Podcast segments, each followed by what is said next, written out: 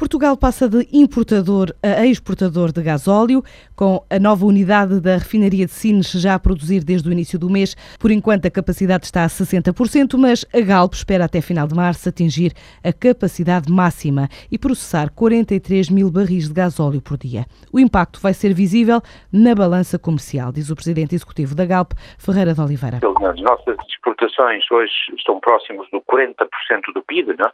e o nosso PIB anda à volta dos 170 160, 180 milhões de euros, portanto estamos a falar de, de aproximadamente 80 mil milhões de euros de exportações. Se estamos a falar em mais, nós hoje exportamos acima de 3 mil milhões, passaremos 4 mil milhões, as exportações aumentarão aproximadamente 1 mil milhões de euros, um em 80 é muito, não são, em termos de crescimento. Em termos do PIB, representa, estamos a falar de um valor acrescentado da ordem dos 300 milhões, estamos a falar em 0,1, 0,2% do PIB, induzido por este investimento. Ferreira de Oliveira, lembra ainda que este passo na produção de gasóleo não significa impacto no preço dos combustíveis. O preço de mercado não tem uma relação direta com a estrutura de custos para o produzir. Ele depende muito do equilíbrio entre a oferta e a procura num dado momento.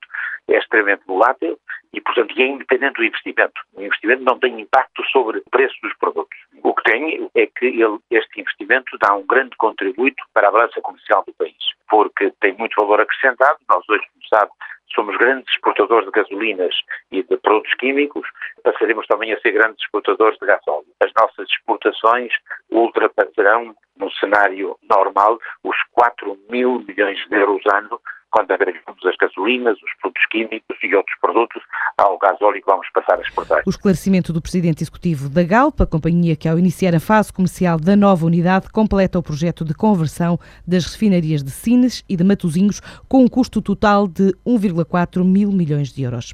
A construtora Soares da Costa vai apostar este ano em mercados como Angola, Moçambique e Brasil, para onde considera que também é mais fácil obter financiamentos mais elevados. Assim explicou hoje o administrador financeiro da empresa empresa à margem de uma conferência no Isqueté, em Lisboa. Gonçalo Andrade Santos adiantou ainda que a empresa já tem 70% da faturação e 80% da carteira de encomendas nos mercados externos. Já o representante da EDP na conferência CFOs do Isqueté fez saber que tudo é vendável desde que não altere a estratégia da elétrica portuguesa. Para Nuno Alves não há tabus, desde que o preço oferecido pelos ativos vá de encontro às expectativas da empresa e que não alterem a estratégia da companhia.